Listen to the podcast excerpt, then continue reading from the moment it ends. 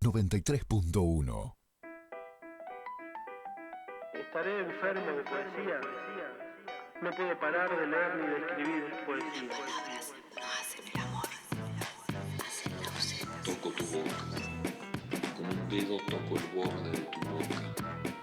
Voy dibujándola como si saliera de mi mano. Ejemplo. Yacíamos en un lecho de amor. Ella era un alba de algas fosforescentes. Con tus propios ojos ves lo que se perdió y estás harta de esperar. Por un tiempo nadie te llevará a pasear. Volvemos al aire, 20 minutos pasan de las 11 de la mañana, ya está Juli Chacón con nosotros, a quien le digo buen día por la mañana, ¿cómo le va? ¿Cómo anda? ¿Qué tal? ¿Qué tal? Sí, Estamos rapidísimo, rapidísimo, rapidísimo. Sí. Eh, ¿Cómo anda? Bien. Disculpe, esto- Contenta. ¿cómo se Un, abrazo muy grande a todos los oyentes porque el otro día eh, me pasó algo muy loco. ¿Qué pasó? Yo estaba en el supermercado, que quiero decir, a mí me cuesta mucho ir al supermercado. Pero no, no hacía falta que te lo porque diga. i- implica, entre otras cuestiones, concentrarse. ¿Viste? Tenés, no tenés una manteca, tenés acuerdo. 10. Y de repente te descubrís mirando, la- no sé, el, el queso crema, pero fuiste a buscar manteca, ¿viste? A mí se me va, No, se me va el nunca cerebro. me había dado cuenta que nunca me había dado cuenta. Me, acabo, me, me acaba de solucionar un problema, Juli Chacón, gracias. Nunca me había dado cuenta cuál era mi dificultad cuando iba al supermercado. Sí, ¿Por y después los precios, las comparaciones, ¿viste? Que te- wow. Ay, qué desgaste. Ahora Sí, entiendo. es ¿por qué mucho, no? mucho Porque hay estrés, que mucho estrés. Y de repente una, una señora me dice, yo, eh, o sea, la persona que me conoce sabe que no soy antipática, sino que soy muy distraída. Y una señora me detiene entre las góndolas y me dice, ¿vos sos la de la radio? Ay, qué fuerte. Ah, y yo miré para los costados, dije, debe estar Ivana por acá, no sé. No, no, me hablaba a mí y le apunta al marido, ella es la de la radio, es de la de la radio, y agradeció el espacio. Y nada, y, Hermoso. y- y fue muy loco Hermoso. eso, así que, Hermoso. bueno, es, es hermoso que, que mucha gente que por ahí no, que uno no tiene ni idea. no registrás, claro, porque no los vemos acá, esté escuchando este espacio que hacemos con, con tanto amor. Le cuento que yo también me encontré eh, hace 10 días más o menos una persona muy seguidora del bloque de poesía. Vio que eh, hablábamos el otro día de lo extraño y lo osado de la radio de tener un bloque de poesía a las 11 de la mañana. Bueno, parece que eh, nada, la- cierto Hay sector de la varios. ciudadanía lo tomó muy bien. Bien, bien. Hay Viste que hay varios. que sembrar en el medio del desierto Claro porque que nunca se sí, sabe claro qué puede que sí, pasar. pero sí, claro sí, que sí. sí. Aparte, cuando se siembra belleza, hmm, ¿cuál es el problema? Claro, por supuesto. Bueno, hoy tenemos una invitada, le pedimos disculpas, pero bueno, eh, ya sabemos cómo es Juan Pablo. Eh, Le vamos a echar la culpa a Juan.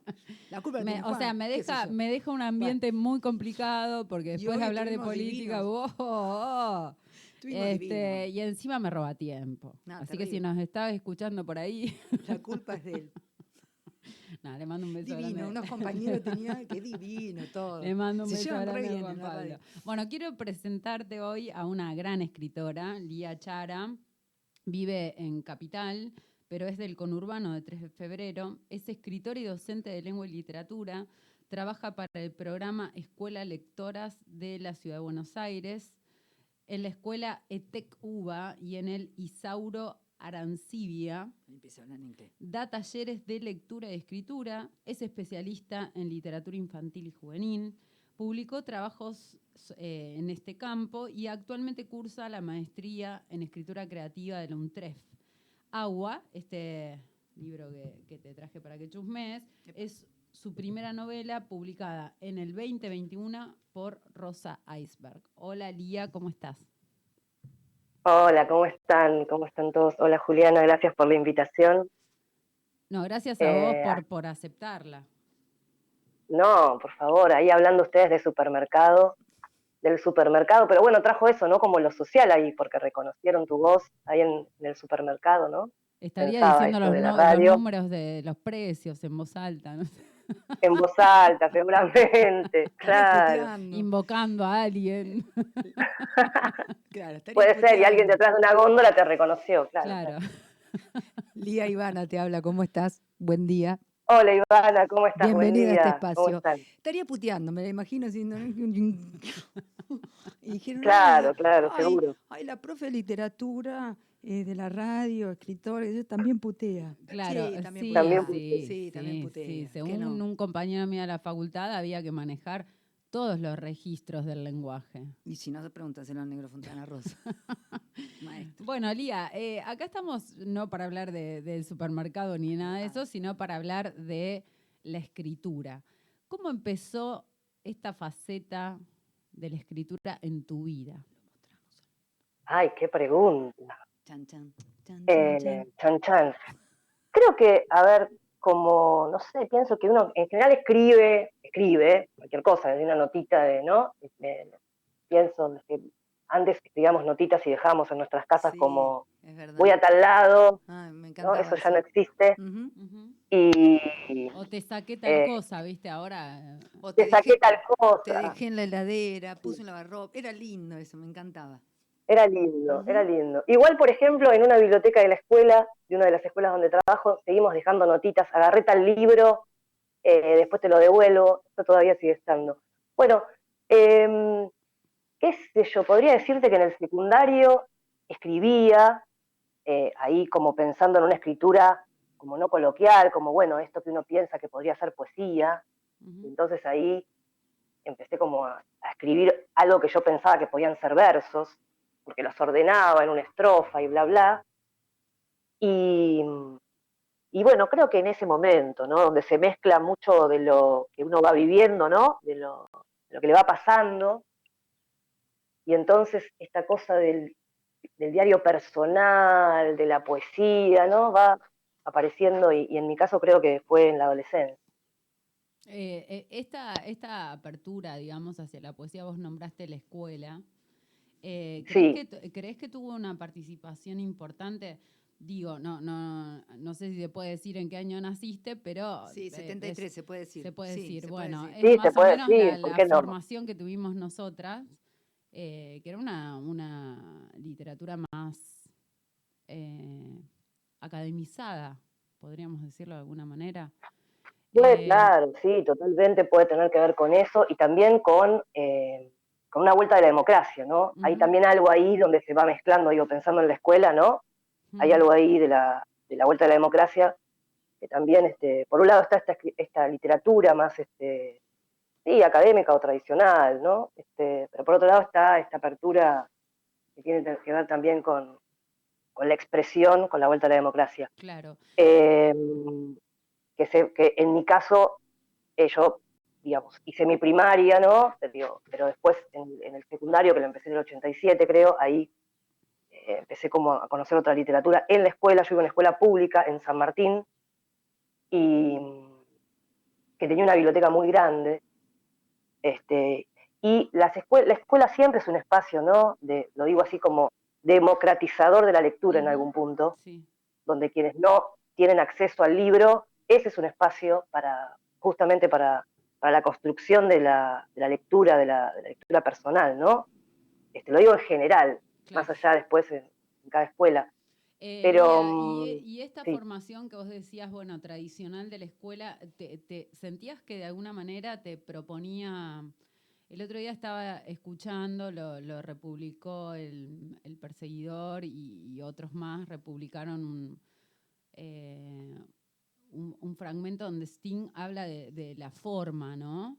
Magistral. Eh, y, y entonces pensaba en esta, en esta literatura más tradicional que se acercaba en el ochenta y pico a la escuela eh, o, que, o que participaba de las aulas, ¿crees que la forma era, digamos, eh, tenía un peso fuerte en, en tus intentos de escritura o no? Eh, ay, no, s- mm, Digo, contar los No lo sé. versos, la rima.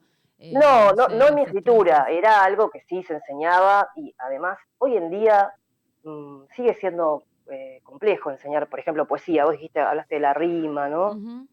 Eh, Viste que Se enseña la poesía. Bueno, que- se enseña la poesía, sí, se enseña la poesía, el asunto desde dónde la enseñás este, hoy en día. Me parece que hay algunas cosas que cambiaron, Por suerte. pero sí, por suerte. Pero me parece que en, en ese caso, eh, volviendo a esto que, a la pregunta, Em, había sí una, una- una literatura más tradicional, pero me parece, por eso decía lo de con, con- con la vuelta a la democracia, me parece que también hubo una ruptura, por lo menos yo viví algo de eso en, en la escuela, este, y la escritura que yo quería hacer me parece que era más una escritura como personal, ¿no? En ese momento, em, como estaban los centros de estudiantes que habían vuelto con la democracia, esta cuestión de, de las revistas y los centros de estudiantes, podías publicar en las revistas.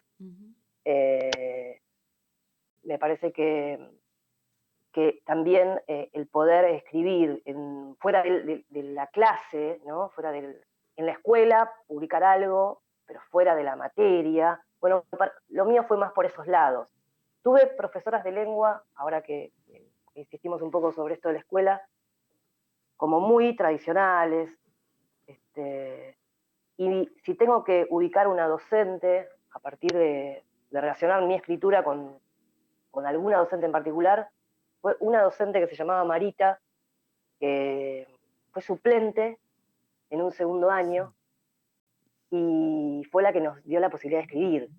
Y ahí donde yo dije, ah, se puede escribir o sea, en la materia lengua, no vamos a ver solamente este, sustantivos, Y no, adjetivos. y, y no solamente escribir sobre la vaca, ¿no? Composición, No, no, bueno, no. vaca. No me, no me tocó, bueno, a mí por suerte no me tocó eso, pero sí, por ejemplo, biografías de autores, ¿no? Antes de acercarte a una obra, primero tenías que pasar por muchos pasos previos, ¿no? Claro. Como esta cosa más este, de la enciclopedia, que tenías que conocer toda la obra y a qué movimiento pertenecía, y, y al final te llegaba el texto. Claro. Que pasaba co- co- como un relámpago, ¿no? Como que no- No, Totalmente. había sí. detenimiento. Eh, te- te, hacía esta pregunta respecto de, de la forma, porque bueno, casualmente, eh, voy a ir medio directo, Agua trabaja sobre el borde, ¿no? De los géneros. Sí, sí, Entonces Sí. pensaba, bueno, vos, vos mencionás tu origen en la escritura y lo, lo marcás en la adolescencia, pero en un, en un contexto escolar donde había una formación más tradicional y más ajustada a la forma, y sin embargo Agua corrompe esa forma tradicional de la forma. claro. Bueno, supongo que en el medio habrán pasado muchas cosas entre la adolescencia y el texto ¿Qué este. pasó en el medio? Eh, y supongo que las lecturas cosas. y eh, pasaron cosas, pasaron cosas. Las- bueno, las distintas lecturas que fui como encontrando yo, ¿no? Y por otro lado, eh, como profe de lengua, eh, dedico mucho a la escritura de, de estudiantes, y entonces ahí hay, bueno, ¿qué quiero que escriban, no? Cómo, bueno, ahí empecé como a, también a ver que, las, que los bordes, como se enseñan este, las escuelas no son tan delimitados, ¿no? No hay tan claramente esta cuestión de la poesía y la métrica y la poesía y la estrofa y la narrativa y tal cosa. Situación y inicial, bueno, este conflicto, resolución de conflicto, tremendo, ¿no? Bueno, tal cual. Y además, ¿por qué tenemos que pensar este, que una obra narrativa solo y solo este, tiene que estar este, centrada en un conflicto? Pienso en un texto que leí hace poco de Úrsula Le Guin, Ujú. que pone en jaque esa cuestión del conflicto, este, en, en términos de si todo se lo lleva el conflicto, ¿qué pasa con lo que está alrededor? ¿Por qué, por qué solo el conflicto? Total, Hay otras ¿no? cosas que hay, pasan en la hay narrativa. cantidad de escritores que trabajan y, y rompen eso, desde Clarice Lispector, pienso. Absolutamente, claro. donde no, no, no, totalmente. no, esto de que la narrativa trabaja sobre un hecho y es una sucesión de acciones y de repente tenés un, todo un cuento donde no hay acción, ¿no? Y no hay sucesión de acciones y no hay conflicto. Eh, Bueno, porque lo que pasa es otra, es otra cosa, ¿no? Y, y- y entonces ahí hay que ver cómo uno se acerca como lectore a eso, o desde la escritura este, cuando lo está escribiendo, ¿no? Un poco, cuando yo escribí Agua, no me propuse especialmente hacer este, este borramiento de los, de los géneros, eh, esa es la verdad, pero bueno, me sentí cómoda en esa escritura y, y la escritura fue creciendo y, y- y me di cuenta que, que iba por ahí, digamos. Que cuando quería torcerla para un otro lado, no, no, no, no me, no me sentía como cómoda. Este, así que bueno, este, un poco así terminó siendo terminó, el texto. terminó así, pero vos decías, Eh, a mí un poco lo que me hizo reflexionar respecto de las delimitaciones de los géneros fue la docencia, ¿no? Eh, darme cuenta que de repente cuando yo quería enseñar, bueno, qué quiero que escriban, cómo quiero que escriban, cuáles son eh, esta- estas estructuras genéricas impuestas por la academia o por el mercado. Pero digo, deben haber transcurrido, vos decías, pasaron muchas cosas, hubo lecturas. ¿Qué pasó entre aquella adolescente que empezaba a escribir poemas, diarios y no sé qué, y Lía Chara que publicó Agua? ¿Qué hubo en el medio, en esa especie de profesionalización en la escritura? Yo supongo, como decía también, este, el acercamiento a distintas lecturas. eh, siempre me gustó mucho la poesía y la poesía surrealista, podemos decirle, no sé. eh, siempre me gustó mucho Alejandra Pizarnik, por una poeta argentina, Oliverio Girondo, digo. eh, y esta escritura poética, no sé, pienso en Margarit Duras, Amante, digo, hay como algunas escrituras eh, o lecturas que a mí me fueron como llevando a, a esos otros lugares. También hay algo que a mí me gusta mucho, que es, eh, el, no sé, el- la, la- la pintura, eh, la música, eh, no sé, el libro álbum. Hay algo de la imagen, Agua tiene mucho de imagen y mucho de sonido y mucho de los sentidos. Y Eh, mucho, me y gusta mucho esa escritura como- también, ¿no? De repente hay, hay como Sí, tiene- ahí. Sí, claro, hay algo ahí de lo sensorial que me interesa y bueno, fue saliendo de esa manera y, y, bueno, preguntándome este, acerca de esta linealidad, que a mí no me atrae particularmente como lectora, eso es lo que, lo que me pasa. Este, creo que tiene que ver con la exploración y con la búsqueda. Un Eh, poco me parece que es eso. Lía, ¿y por qué tanto tiempo tardaste en publicar? En realidad no tardé, porque yo no pensaba en escribir algo y que eso sea publicado. No, no, no estaba en mi cabeza. Yo escribía sin haber pensado en eso. Eh, me interesaba esto de, es lo que sigo haciendo y lo hago con mucho eh, amor y, pasión, eh, dar clases, trabajar con adolescentes, que me encanta, y trabajar con adultos, eh, y trabajar la escritura desde este lugar. Eh, estoy como una ávida lectora, me gusta como leer mucho, y en un momento eh, quise hacer un taller de escritura. Así empezó, así, así nació Agua. Hice un taller de escritura. Yo estaba leyendo La China Iron y dije, yo quiero hacer un taller de escritura con cabezón cámara. Nunca había hecho un taller de escritura. Ujú. Y, y bueno, Pequeña fascinada, atravesada por, por la... Y ahí, bueno, nada, empecé un taller con ella y ahí surgió esta escritura, este, que es una de las más extensas, que, de las cosas más extensas que escribí, porque yo escribo como cosas muy breves. Entonces, em, cuando terminé de escribir este texto, eh, ahí fue como, bueno, esto es un texto, tenés que pensar en publicarlo. Ah, o- sí, bueno, así fue un poco la historia. Claro. siempre, siempre hay maestros así que te dicen, "Eh, bueno, ahora qué hacemos con esto, ¿no? No, y además mis propios compañeros, porque digo, el intercambio del taller este, es una Sí. instancia, por lo menos para mí, es como muy enriquecedora. Sí. Y entonces este, yo iba leyendo los fragmentos y era muy curioso porque a veces que no podía ir al taller, grababa los fragmentos y se los mandaba como audios. Y ellos iban siguiendo como el culebrón, digamos, de la, de la novela. Y bueno, si no puedes venir, manda el audio.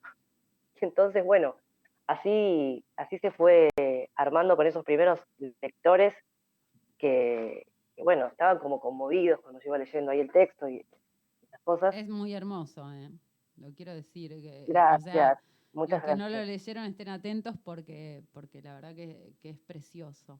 Ahora estás cursando la maestría en escritura creativa, ¿no? Después de haber tenido una formación como profe de lengua y literatura. ¿En, en qué? Y, y después de hacer una especialización, supongo que un posgrado en literatura infantil y Sí. juvenil. ¿Y ¿Qué crees que te aporta esta maestría que no te aporta las otras formaciones que tuviste como profe? ¿Cuál sería la diferencia? Ay, qué pregunta. Mm. Em, ah, yo soy medio de la exploración, yo soy medio de la exploración, o sea, no, no, no sé si tengo tan eh, claros los objetivos. Em, cuando hice la especialización en literatura infantil y juvenil, que aprovecho para decir que es una especialización que se da en la Universidad de San Martín, eh, hermosa especialización, eh, ahí yo quería acercarme a esa literatura porque yo consumía esa literatura y entonces dije, ay, qué lindo, quiero entrar por ahí. Y después surgió la posibilidad de como pensar seriamente algunas cosas que, que las investigué y salieron publicadas en algunos artículos.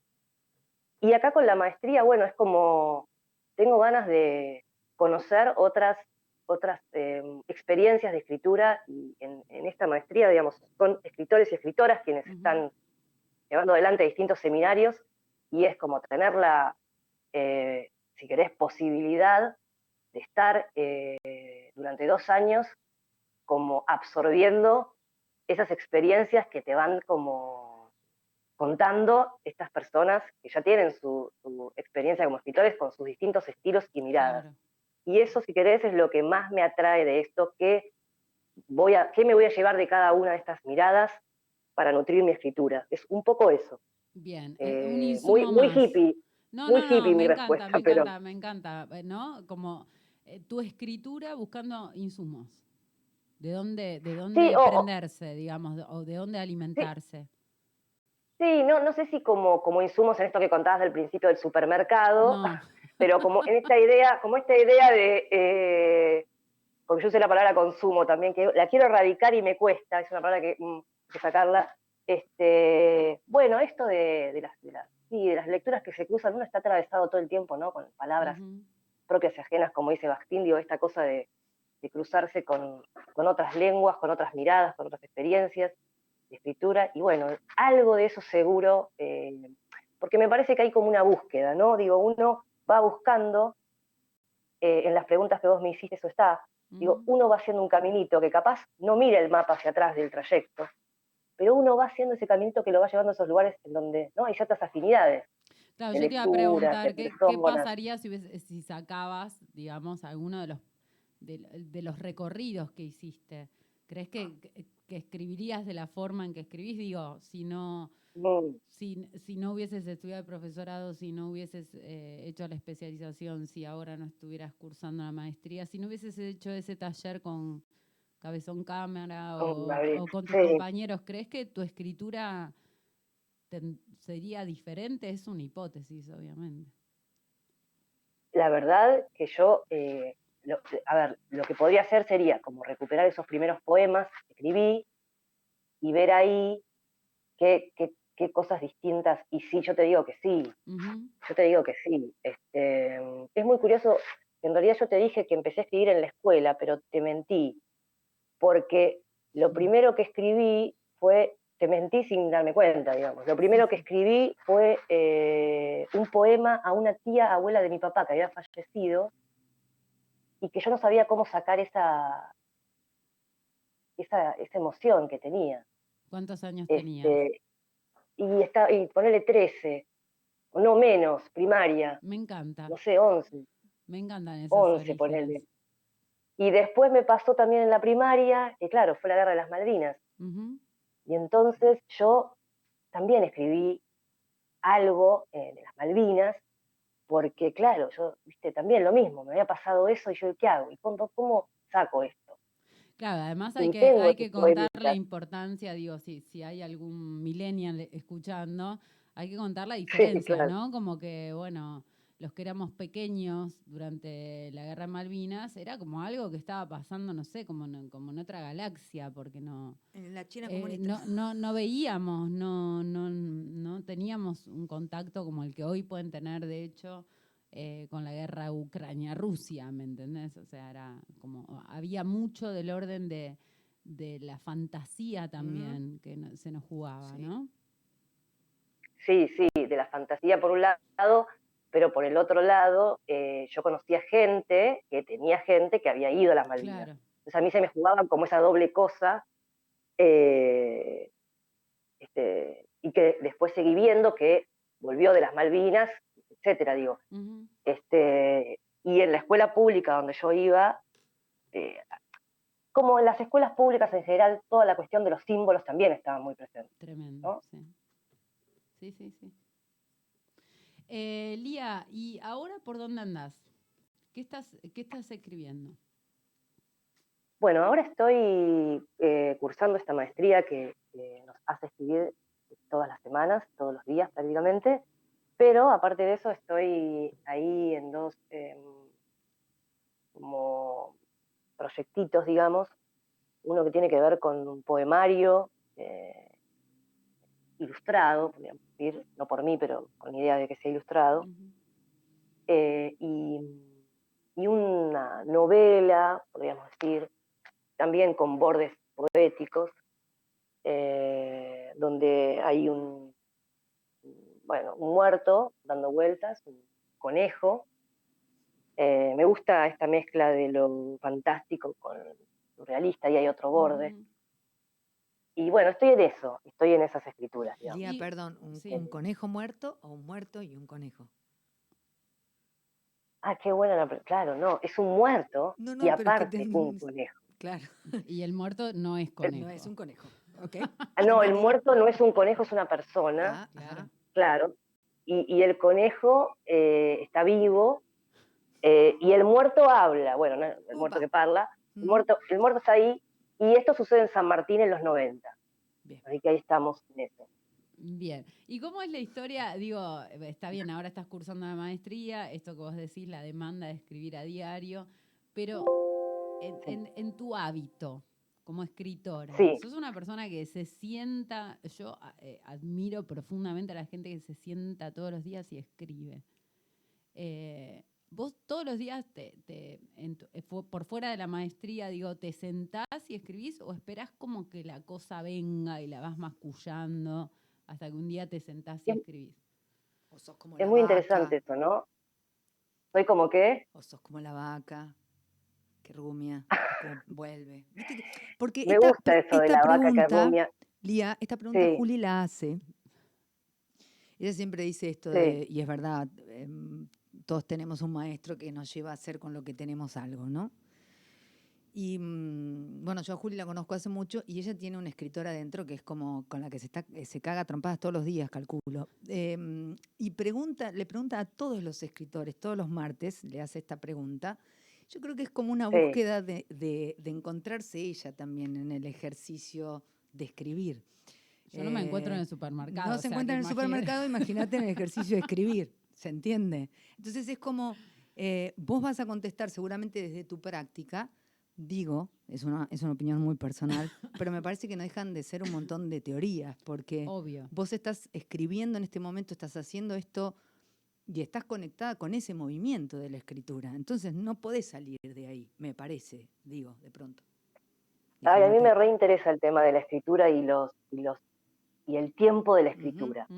Eh, porque además me parece que el tiempo de la escritura también tiene que ver, digo, me corro un poco de mí, digo, el tiempo de la escritura también tiene que ver con, históricamente, eh, qué tiempo eh, han tenido y tienen las mujeres para la escritura y en, y, y en dónde, digo, tienen ese Totalmente. espacio El baño es un buen para la lugar. escritura. El baño es un buen lugar, claro, tal cual. Bueno, el, el asunto es ese, ¿no? Entonces, el tiempo, el tiempo y el lugar. Entonces, esto del, del- del- del famoso cuarto propio, este, en fin, digo, ¿no? Es, es- es todo un, un- un gran tema sobre la, sobre la escritura. Y además me interesa pensar en esto de, si pensamos, digo, ahora respondo, ¿eh? no, es que, no es que me quiero escapar de la, de la pregunta, pero si me pongo a pensar que la escritura es algo que viene, ¿no? Como del más allá, como algo misterioso, y hay un montón de gente que habla sobre la escritura, Por eso digo. eh, ¿qué pasa entonces? ¿A quiénes, ¿A quiénes dejo afuera?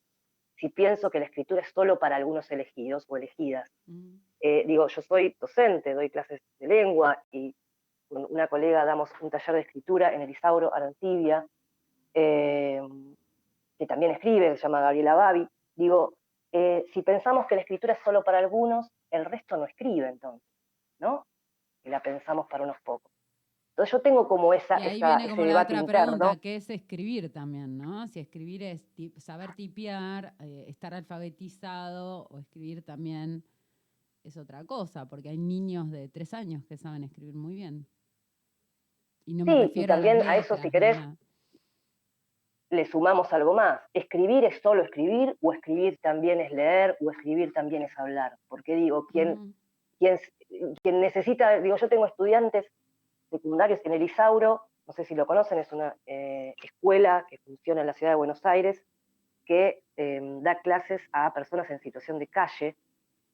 Eh, digo, y ahí es donde da- damos un taller de escritura, digo, escribir también podría ser pasar por la oralidad primero algo que pensé y a partir de Ujú. eso que escucho de mi propia voz en un, eh, de- no sé, en un, en un eh, celular, copiar y ponerme a escribir, digo, es tan amplio para mí el- la, la idea de escritura em, que, que, bueno, mi propia eh, escritura está atravesada con todas esas preguntas y ahora sí, contestando en, mí en lo personal, yo escribo cuando puedo, digamos, es un poco así, es en el tiempo que tengo y no necesariamente en ese tiempo sucede la escritura. Ujú. Em, tengo algunas ideas dando vueltas, digo, me subo a un colectivo, estoy en el subte, estoy leyendo algo y está, ahí hay algo que va como en otro disco rígido, podríamos decir, que está andando, Me esto de la vaca que rumia, no sé, Claro. está ahí taca, taca, taca, armando, En a- otro a- a- digo, armándose algo, Un universo paralelo. sí. En mi universo en un paralelo. universo paralelo, que después sale, vaya a saber en qué momento, ¿no? Sale como no sé qué, eh, pero, y yo creo que cuando estás ahí, Juliana, en el, en el supermercado, hay algo, o sea, seguro vos ahí también estás ahí rumiando algo, Totalmente. Eh, Sería la- la- un, eh, un lugar ideal, pero bueno, ¿no? Sentarse a escribir Bueno. en un supermercado. Porque no, El- para el mí no habría me- nada distractivo, ¿me entendés? O sea, sería Bueno, tanto claro, el ruido podés, que podría Claro. sentarme ahí a escribir. y bueno, pongamos ahí, hagamos un experimento. Cada uno con un a- taller. Hola, ¿qué tal? Eh, la anónima. eh, Me, me encanta esto, nos supermercado. metemos ahí. Claro, eh, hay que hacer algo. En algunas colas eternas de supermercado, nos metemos una mesita, yo voy con vos. dale. Lo hacemos, ejercicios de escritura. Intervenciones Y, poéticas, vamos a hacer un eh, montón de cosas. retengamos el título El Sí. tiempo del baño.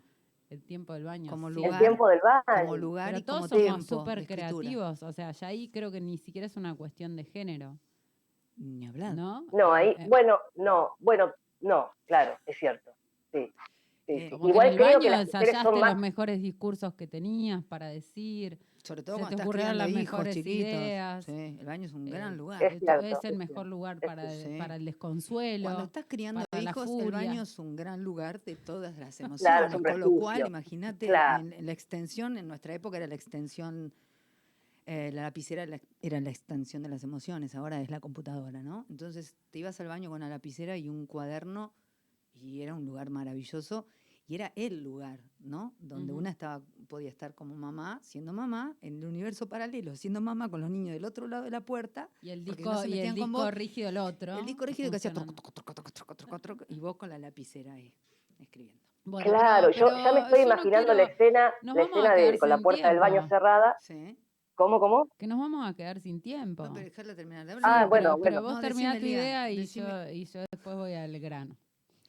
¿Te No, imaginas no, que ya, ya no me acuerdo qué dije. lo de la imagen No, no, era algo de lo que estaban la diciendo. puerta cerrada? Sí, del baño, no sé, algo del baño. No, no- no me acuerdo ahora, pero no pasa nada. Bueno, puede ser eh, nada, un Narnia, o sea que, que- que la puerta Tal del baño cual. podría ser la puerta de Narnia. Em, Lía, no quiero que se nos pase el tiempo y la primera pregunta es, ¿dónde se puede comprar agua para los que estén escuchando? ¿Cómo se consigue? En las librerías está, ¿eh? En librerías del país, digamos. Bien. Y en la página de la editorial que se llama Rosa Iceberg. Rosa Iceberg, perfecto. Y segunda cuestión, quiero que por favor nos leas parte de la novela. Ah, buenísimo. Por favor. Uy, ¿tenemos un minuto o algo? Entonces tenemos, tenemos, fragmento. tenemos unos cinco. Apa, es un montón. eso. Bueno. Bueno, voy a leer un fragmento entonces de Agua. Te faltó, ah, la, la. Ella se extiende en el agua y me busca.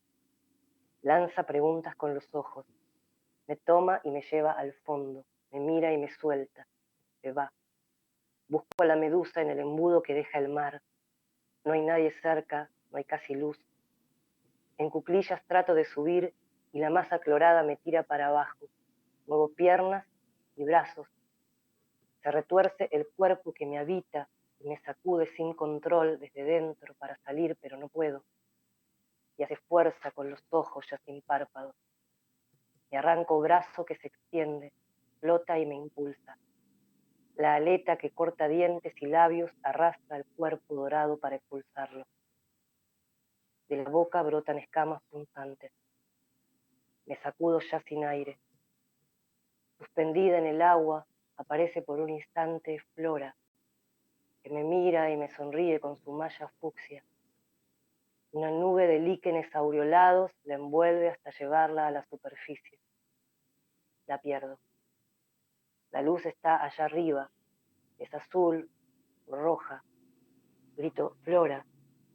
Y una catarata entra por la boca y me suspende, creo, para siempre. Es muy bonito, es muy precioso este libro. Un fragmento más.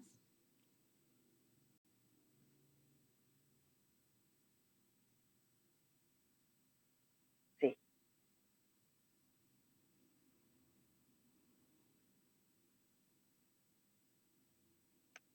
Camino a esta estación.